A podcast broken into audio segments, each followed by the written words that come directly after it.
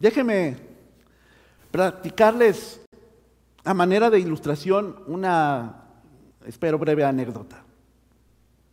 En, en el 2017, en la Ciudad de México, hubo uno de los temblores más dañinos, más fuertes en esa parte central del país de México. Nosotros vivíamos ahí, en la parte norte.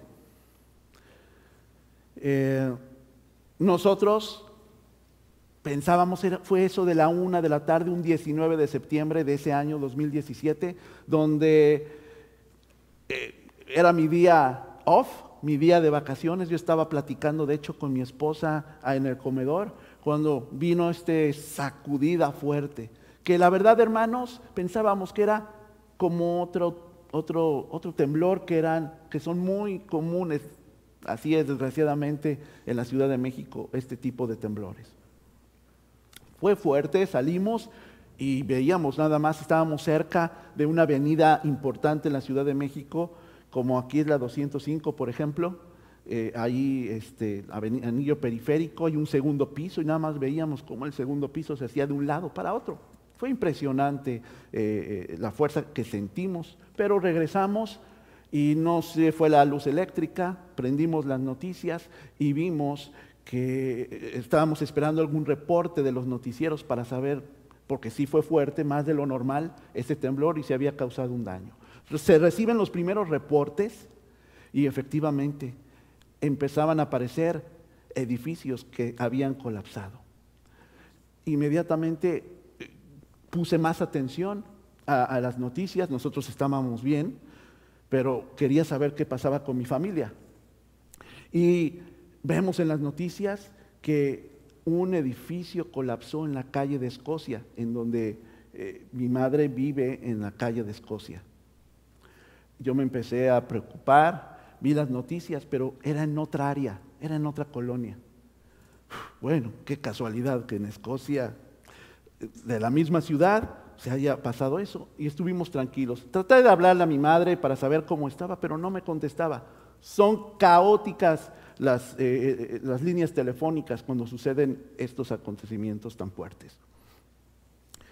Finalmente encontré a mi madre, le agarró en el Walmart, Gol, eh, y gracias a Dios se había ido con mi tía para no estar sola después del susto.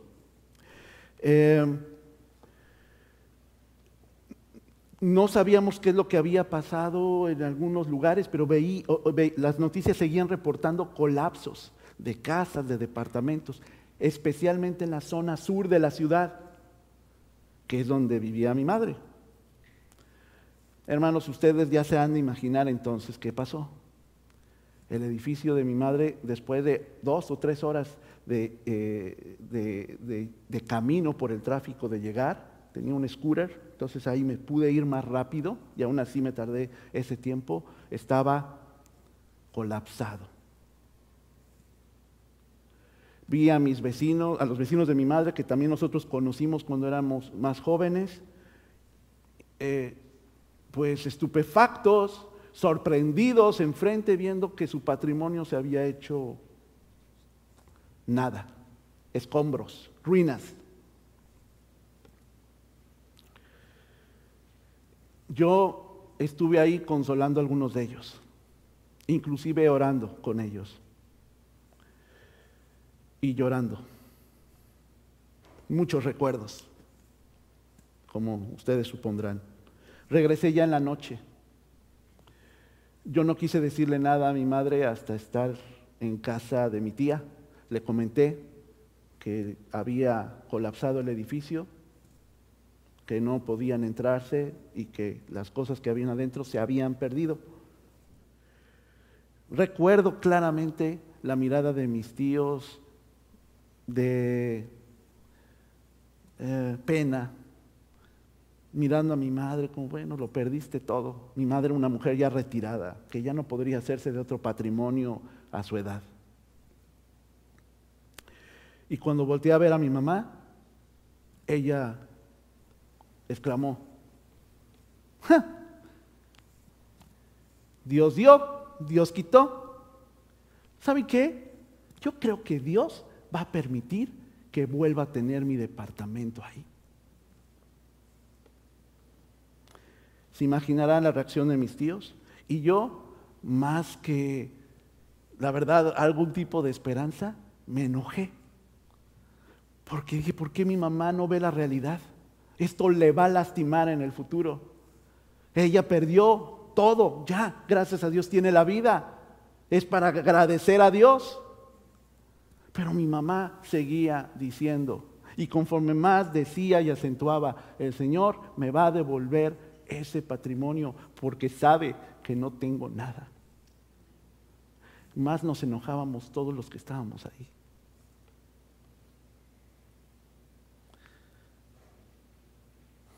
Hace año y medio a mi madre le entregaron su departamento en el mismo lugar, con las mismas proporciones, hasta con elevador integrado.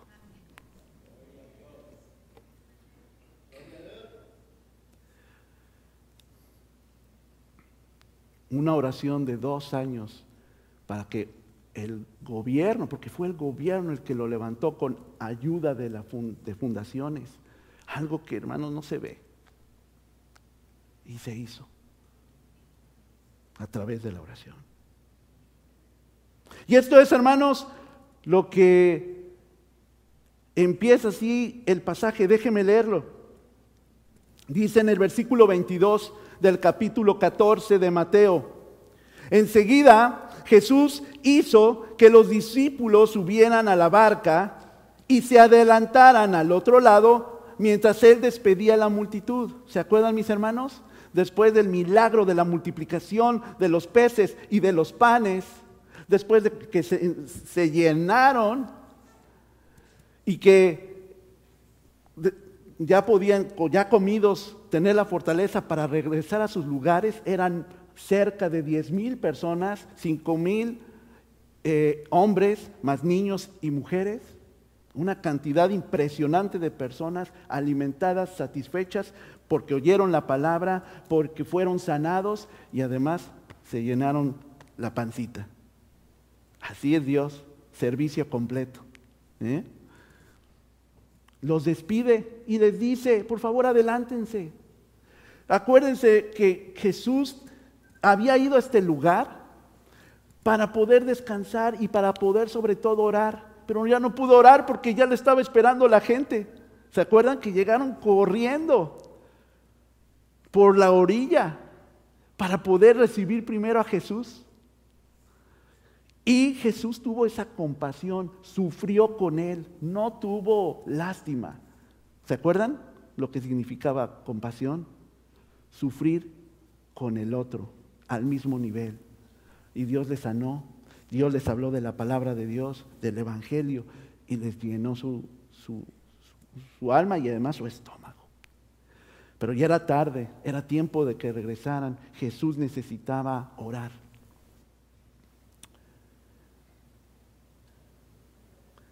Después, dice en el 23, de despedir a la gente, subió a la montaña para orar a solas. Al anochecer, estaba allí él solo.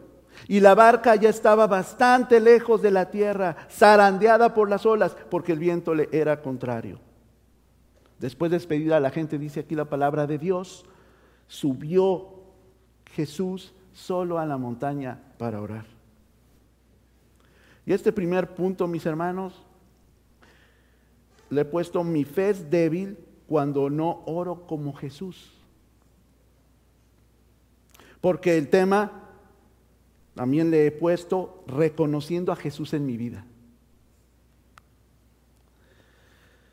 Al quedarse solo, Jesús subió al monte a orar. Hermanos, la noche sorprendió a los discípulos en medio de las aguas agitadas y luchando contra esos vientos contrarios. Los evangelios nos hablan de Jesús pasando toda la noche orando en un cerro. Cuando terminó, llamó a sus discípulos y escogió a los doce apóstoles. Esta es la experiencia de Jesús en la, en la parte de la oración. Ya lo había hecho antes. Se había apartado a un cerro y había orado. Después de que oró, tomó una importante decisión. Escoger a sus doce apóstoles aquellos que extenderían el mensaje del Evangelio a todo pueblo y nación, hasta llegar aquí a Oregon, Glaston. Miren lo que dice Lucas 6, 12. Lucas 6, 12. Por aquel tiempo se fue Jesús a la montaña a orar y pasó toda la noche en oración a Dios. ¿Qué es lo que dice Lucas 9, 28? Unos ocho días después de decir esto, Jesús, acompañado de Pedro, Juan y Jacobo, subió a una montaña a orar. Esta es otra escena, otro episodio de Jesús orando, apartándose, yendo a lo más alto de la montaña. Ahora se fue acompañado de este trío de discípulos, Juan, Santiago o Jacobo, que era el mismo nombre, y Pedro. Y ahí experimentaron algo sobrenatural, la transfiguración de Jesús, el, el que se apareciera los profetas más importantes de Israel como eran Moisés y Elías. Hermanos, la oración es lo que mantiene viva y constante nuestra relación con Dios. En la oración debemos buscar la dirección de Dios cuando necesitamos tomar decisiones o cuando queremos experimentar su gloria. Cuando deseamos sentir paz, fortaleza ante las pruebas. Mi madre nunca dudó que Dios podía hacer algo en una cosa, en un bien.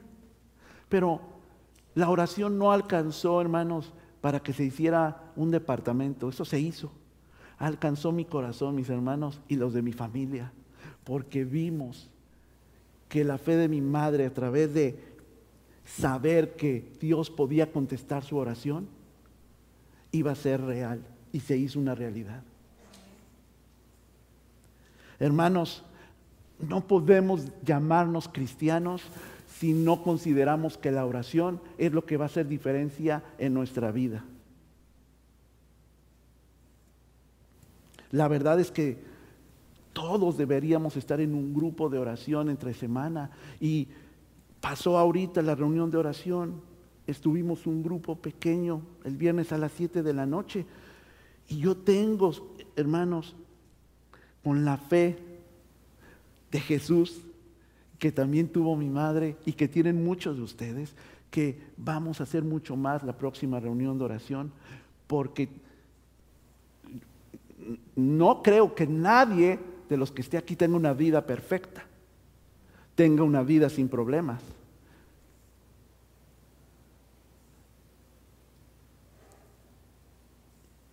Tenga una comunión con Dios de qué bárbaro, qué comunión de verdad. ¿eh? Quítate Jesús, que ahí te voy.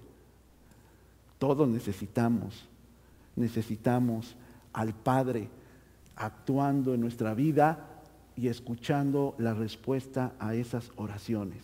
Sean sí, sean no, o sea, espera.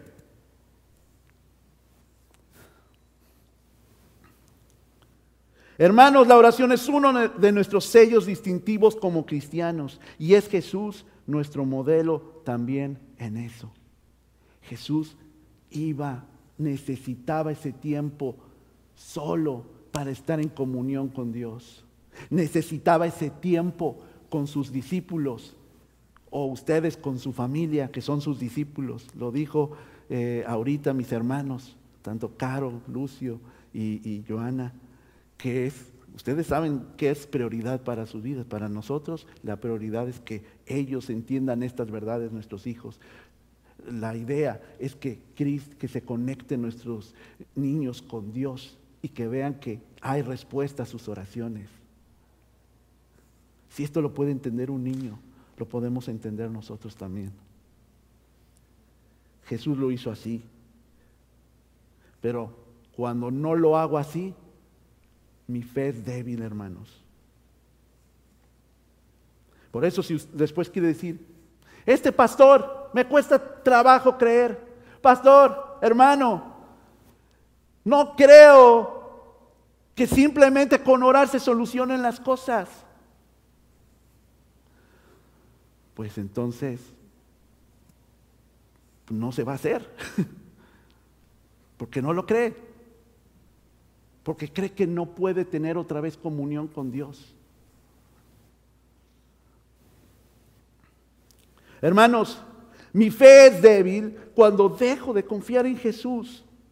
Dice el versículo 25, todavía estaba oscuro cuando Jesús se acercó a la barca. Iban caminando sobre el agua y los discípulos vieron, pero no lo reconocieron, llenos de miedo, gritaron, un fantasma, un fantasma.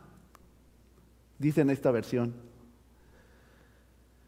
Aquí dice que en la madrugada Jesús se acercó a ellos caminando sobre el lago. Dice en otras versiones la vigilia. Los judíos tenían dividida la noche en tres vigilias. Una de ellas era esta, que era aproximadamente entre las 3 de la mañana a las 6 de la mañana.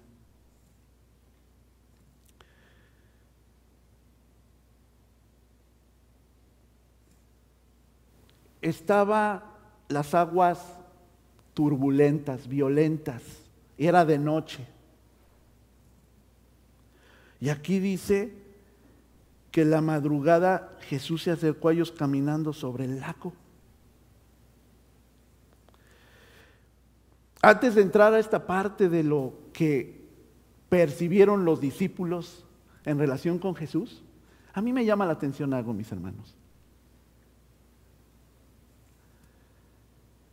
Estando el agua como estaba, cansados, en un viaje, hermanos, que en Juan, este mismo pasaje, dice que ya estaban de la orilla como a 5 o 6 kilómetros.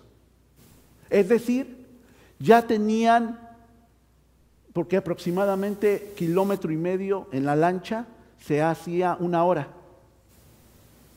Ya llevaban más de cinco horas en el lago y con esos vientos encontrados. yo la verdad sé muy poco de marina y de cosas de botes. Aquí veo muchos, hay ríos donde uno puede subirse al bote y a lo mejor algunos de ustedes tienen, ya me invitan. Los botes de, entonces no eran como los motores que tenemos, pero ya era un viaje pesado para remar y contra los vientos, cuando la corriente no es buena, oscuro. Probablemente los discípulos estaban orando, ¿no? Estaban diciendo, ¿no estaba Jesús? Les pidió que se adelantaran. Jesús estaba en el cerro orando. Y a lo mejor estaban diciendo, Jesús, María y José, ayúdame. Auxilio, help. Las aguas están turbias, son violentas, nos llevan de un lado a otro. No podemos tener buena estabilización. Jesús, ayúdanos.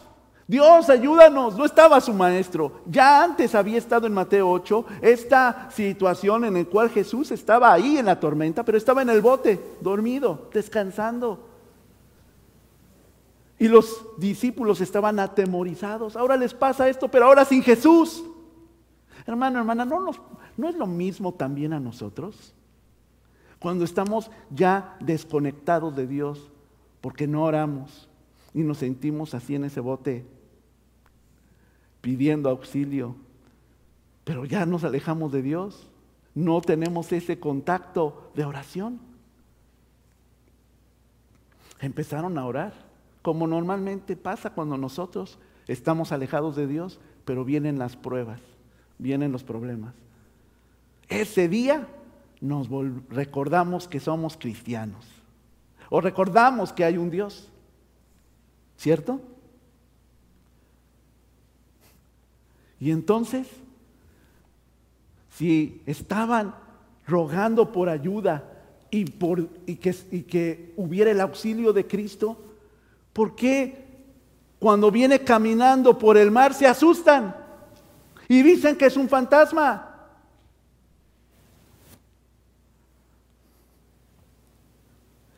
Me encanta lo que dice este autor, esta frase.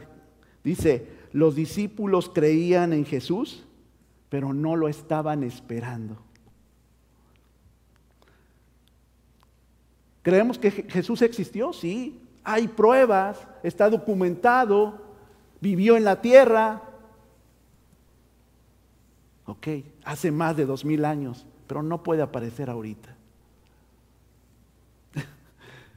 no puede aparecer su respuesta. Cuando usted está orando, ¿está esperando realmente la respuesta de Dios? Fíjense hermanos, quiero compartirles también algo. Las mejores cosas, las cosas más maravillosas y, algunas muy sorprendentes que han sucedido en mi, vida, en mi vida como cristiano, ha sido en reuniones de oración, donde vienen bien poquitos, pero donde he encontrado personas que me han tendido la mano cuando he estado desempleado para darme una ayuda. O uno de mis anhelos más grandes cuando era joven era poder grabar un disco con canciones compuestas por mí para eh, evangelizar, para llegar a las personas.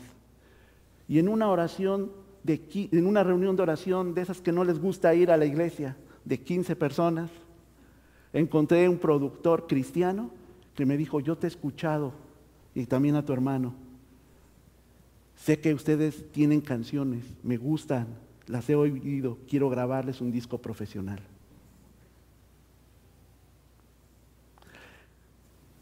En esas reuniones, hermanos, donde los cristianos no venimos porque es a media semana, es un viernes donde puedo hacer cosas.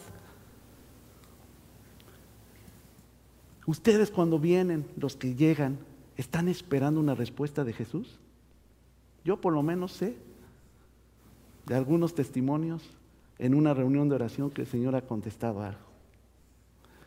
Nosotros, los discípulos, estando en la barca con el tiempo violento, perdiendo el balance, cansados, fatigados de remar en medio de el mar de, de Galilea, estaban esperando a Jesús. Se les apareció. Estaba incluso, no en otro bote, caminando sobre el mar. ¿Por qué lo confundieron con un fantasma? ¿Por qué nosotros confundimos cuando estamos orando a Cristo y tenemos una respuesta con algo que es malo? yo estoy esperando por tener un encuentro contigo, Jesús, pero no me pidas que haga esto. No me pidas que yo confronte lo otro. Eso a mí me daña. Pero estás pidiendo tener ese encuentro con Jesús y te está diciendo que Él puede extender tu mano para calmar tu tempestad.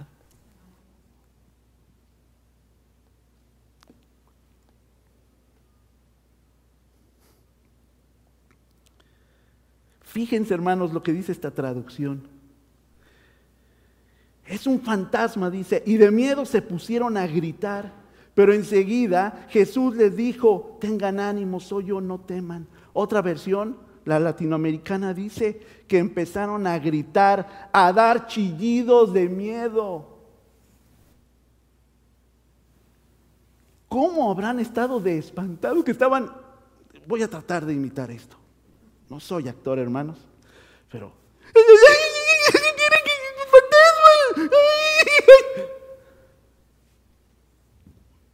Chillidos.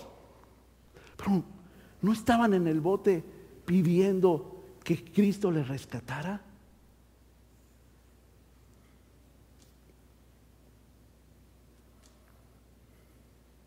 Para ellos no podía ser un hombre, porque los hombres no caminan en el mar. ¿O sí?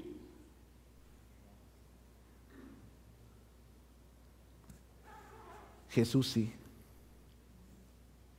Jesús se apareció. Él quería no solamente contestar la oración de los discípulos temerosos en la barca, sino además quería convencerles que su oración, no solamente ellos iban a estar rescatados, sino que Él era el Hijo de Dios. Porque nadie iba a hacer lo que Él estaba haciendo en ese momento. Hace algunos años hay un teatro que pasa obras cristianas. es decir, los performances son de acuerdo a, historias de la Biblia. Está en Filadelfia. Vivíamos en aquel entonces a Nueva York y estaban pasando Jesús. Y tengo en la mente la escena en el teatro, excelente producción, de cómo estaban los discípulos en esa tormenta y cómo está Jesús caminando sobre el mar. Y les dice, no teman, soy yo.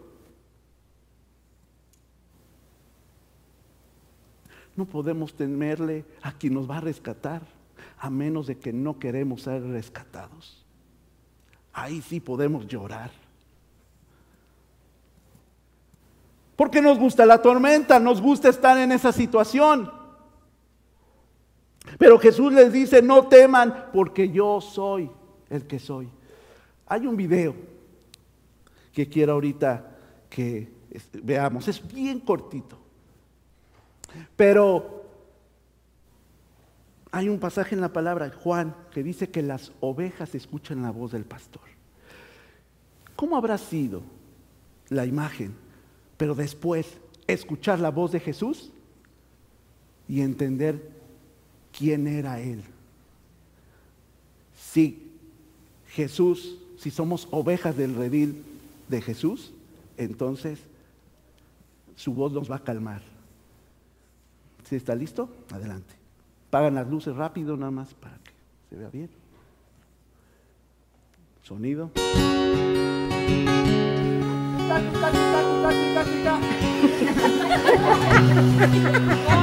One more time. one is. Louder!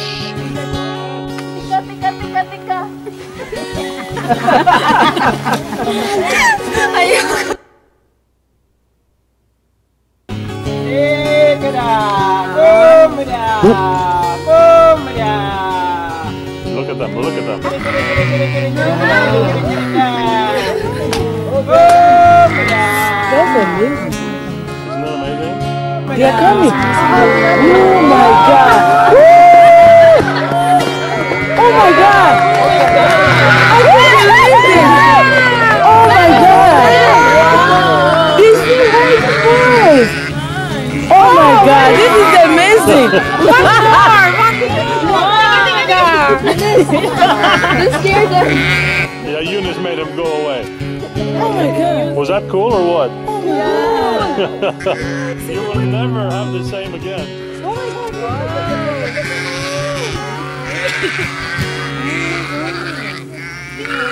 I can't believe the video coming. Él es un pastor de ovejas de campo. Pero qué hermosa ilustración cuando el mismo Jesús dice que somos las ovejas que Él quiere pastorear. Y cuando nos llama, reconocemos su voz.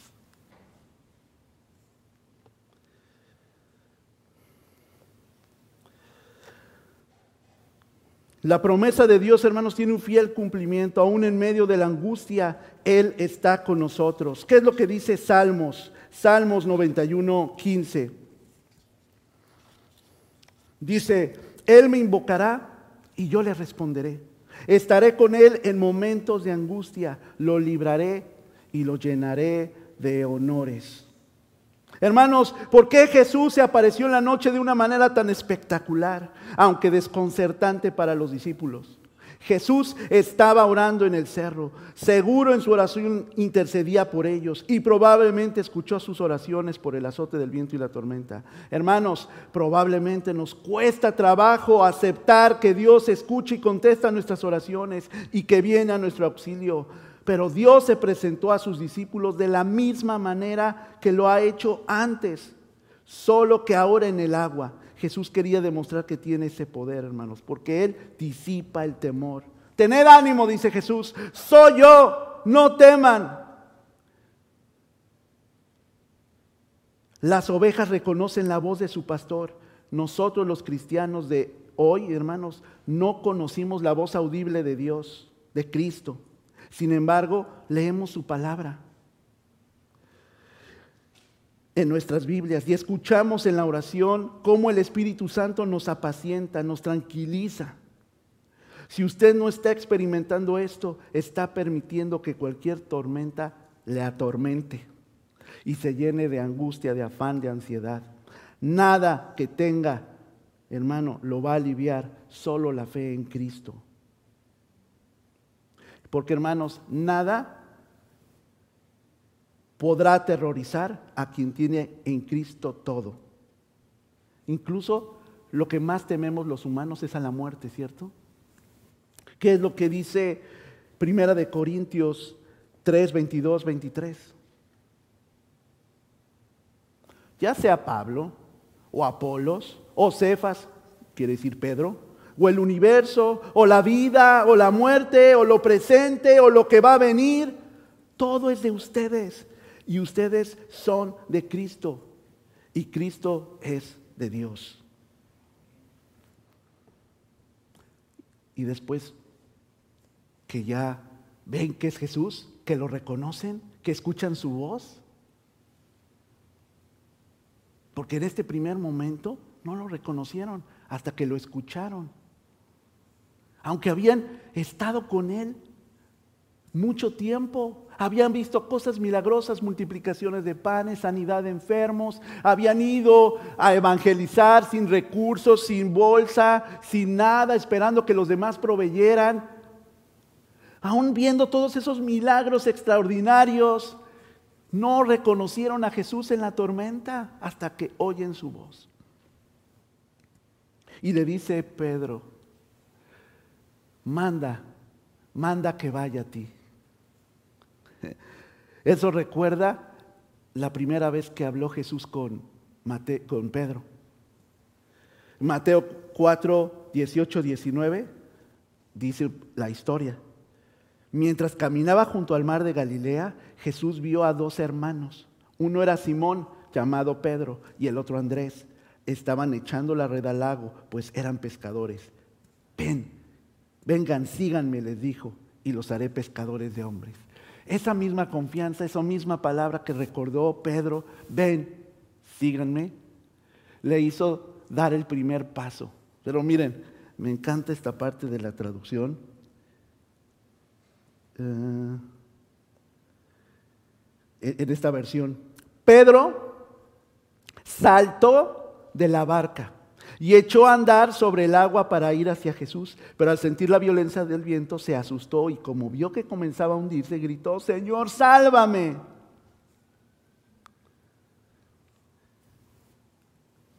O sea, ya que reconoció a Jesús, lo escuchó, no solamente se bajó con cuidado del bote, a ver, agárrenle ahí para que no se mueva, yo hubiera hecho eso, sosténganme también de las manos sino que saltó hacia el agua.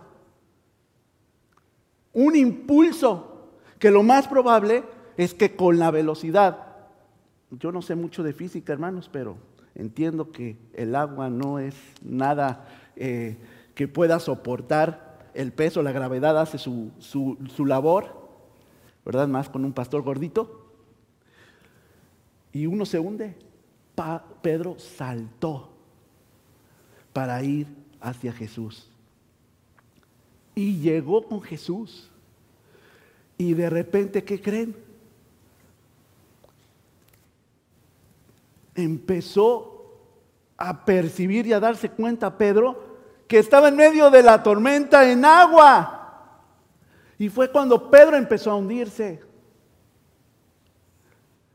Y fue cuando Jesús, en otro milagro, era un milagro que Jesús se apareciera del cerro que estaba orando a más de seis kilómetros de distancia, se apareciera en el lugar. Y luego que se apareciera caminando. Y luego que lo asiera, asir, para poder asir algo, como una bandera en un asta, se necesita un apoyo para poder subir ¿no? la bandera. Como si fuera piso firme, Jesús, el mar lo agarró como ese piso para sacar a Pedro del agua y meterlo en el bote. Qué gran milagro, otro más. Pero sí Jesús le dijo, qué débil es tu fe. ¿Por qué has dudado? Pedro realmente anduvo sobre el agua hasta que, hasta que apartó los ojos de Jesús y lo puso en la tempestad. La causa de que fallara fue mirar las circunstancias. Por eso comenzó a hundirse.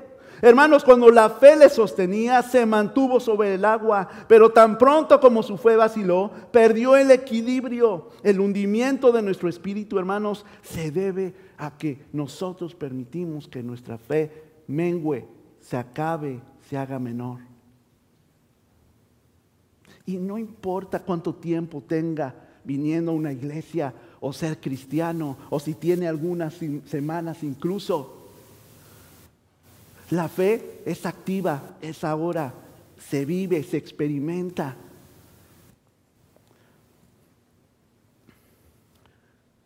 Y uno puede aumentar en su fe cuando deja de poner su vista en las tempestades, en las circunstancias desfavorables. Señor, sálvame, gritó Pedro. Nótese que el tiempo de Cristo para salvarnos es a la hora en que comenzamos a hundirnos. Nos socorre en el punto crítico. La mano de Jesús está siempre extendida para socorrer a los creyentes e impedir que me hunda. Hermanos, el secreto de una vida cristiana fructífera está en tener siempre los ojos puestos en quién? En Jesús. ¿Qué dice Hebreos 12.2? Hebreos 12.2.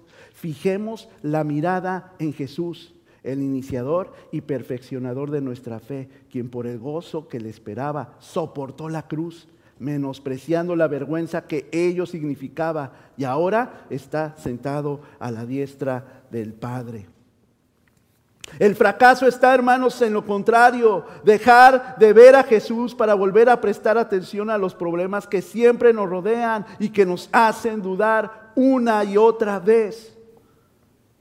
Jesús extiende su mano para que nos pueda sacar de ese lugar sombrío, de ese lugar de vergüenza, de ese lugar de rechazo. Dios quiere hacer un milagro en su vida. ¿Por qué dudaste? Es la pregunta que le hace Jesús a Pedro. Nuestra fe puede crecer, hermanos, al ver cómo Dios cuida y procura su creación. Dice en Mateo 6:30 que incluso viste a la hierba, no le hace falta nada ni que nadie la cuide.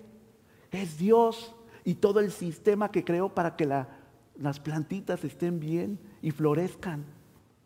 ¿Qué no va a hacer con nosotros? Continúa ese pasaje que está ahí de Mateo 6:30.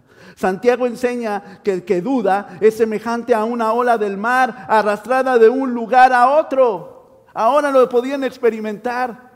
Ahí están las olas del mar sin control cuando está la tormenta. Y así está nuestra vida, sin control.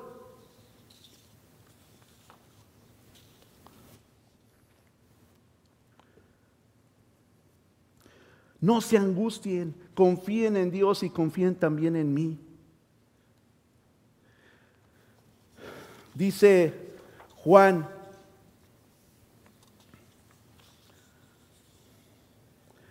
Juan, Juan 1.14. que debemos confiar en Él. Los demonios confesaron también esto. Hasta los demonios, hermanos, saben quién es Dios, quién es el Hijo de Dios, no solamente los cristianos. Pero los demonios no acuden a Jesús por auxilio, pero sus hijos sí. Hermanos, mi fe es débil cuando dejo de depender de Jesús. Jesús y sus discípulos cruzaron el agua hasta llegar al pueblo de Genazaret.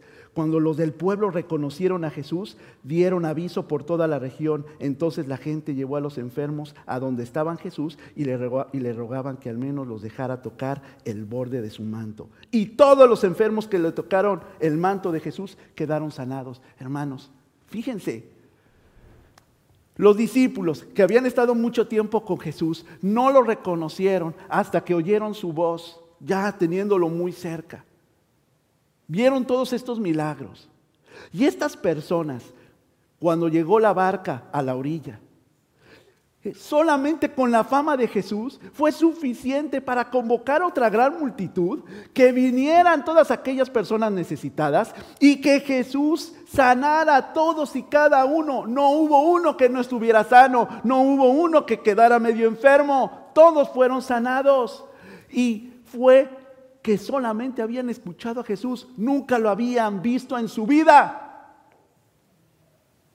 Y nosotros que hemos visto a Jesús en miles de oportunidades, hemos visto su mano extendida hacia nosotros, dudamos. ¿Qué necesita? ¿Qué milagro? ¿Qué oración contestada necesita usted recibir para que su fe crezca en Él.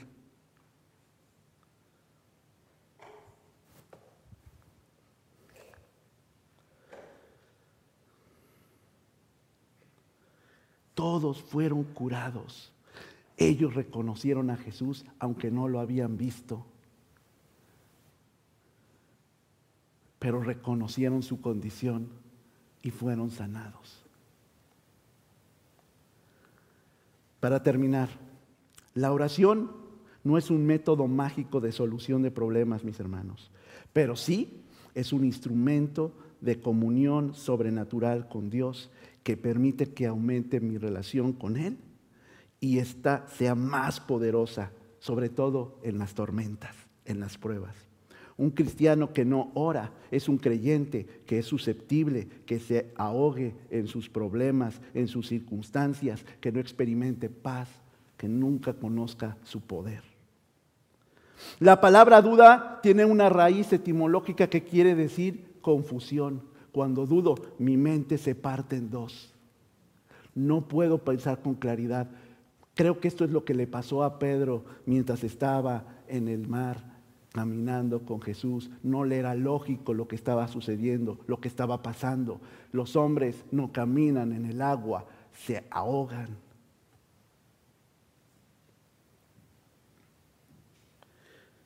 No importa que veamos milagro tras milagro en la tormenta. Mi confianza, hermanos, está en Dios poderoso. Lo cantamos y en un Cristo que ha vencido a lo único que parecía indestructible, la muerte.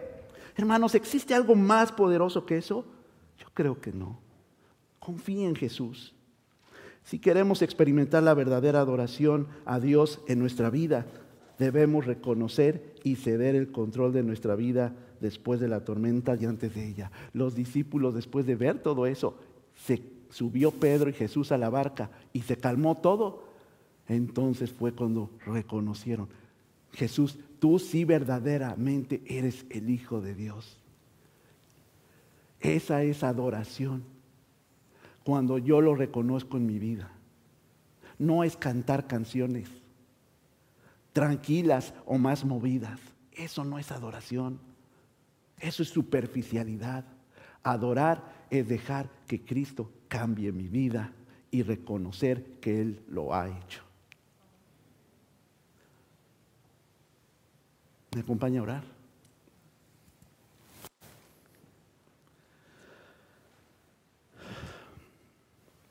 Dios,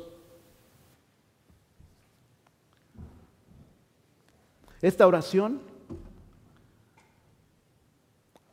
es un reconocimiento a que tú puedes hacer las cosas imposibles en nuestra vida. Dios, ayúdanos a depender de ti, a confiar en ti, a asirnos de tu mano. Lo que no parece lógico, lo que parece imposible, lo que parece, Señor, que algo es aceptable, pero no ante tus ojos. Lo que parece, Señor, que me hace dudar, dividirme, Dios, quítalo. Si deseo escuchar tu voz.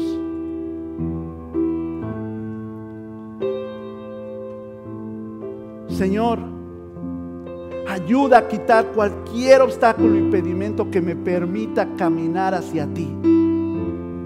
No importa la superficie, las condiciones de mi entorno o las circunstancias. Dios, ayúdame a que tu voz guíe nuestra vida, nuestro corazón, para que sea renovado, transformado, levantado. En tu nombre, Jesús.